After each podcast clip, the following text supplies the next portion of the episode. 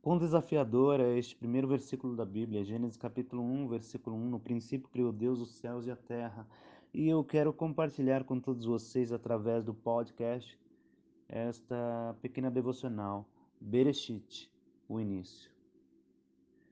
Senhor Jesus, Deus amado, eu peço que o Senhor abençoe cada pessoa que vai ouvir esta mensagem, que o Senhor dê o alimento espiritual ao coração delas, em nome de Jesus pela brevidade e beleza da composição e ao mesmo tempo pelo estilo.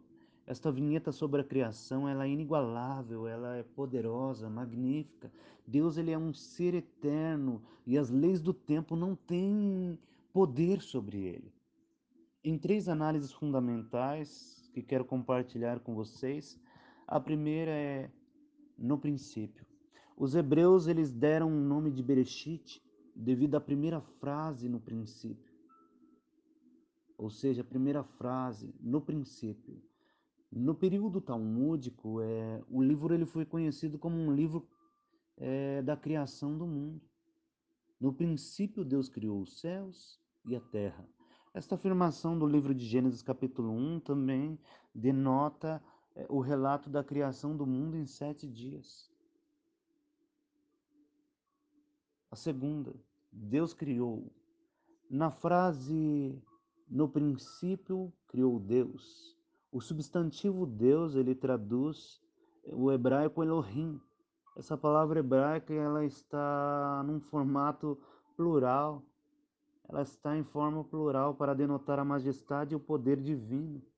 Ao dizer no princípio criou Deus, o texto bíblico ele está enfatizando e também declarando a eternidade de Deus. Quando Deus iniciou a obra da criação, nem mesmo o tempo existia, por isso o autor, o autor bíblico, ele declara e diz no princípio.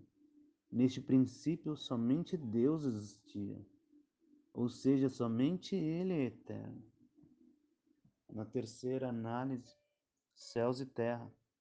Os céus, a Bíblia descreve, descreve em Salmos, livro de Salmos 19:1, os céus proclamam a glória de Deus e o firmamento anuncia as obras da sua mão, das suas mãos.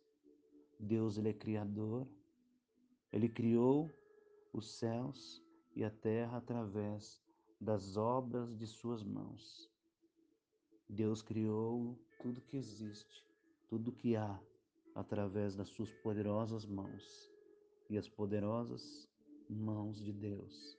Ou seja, a poderosa mão de Deus está sobre as nossas vidas, querendo também criar algo novo. Bereshit, o início.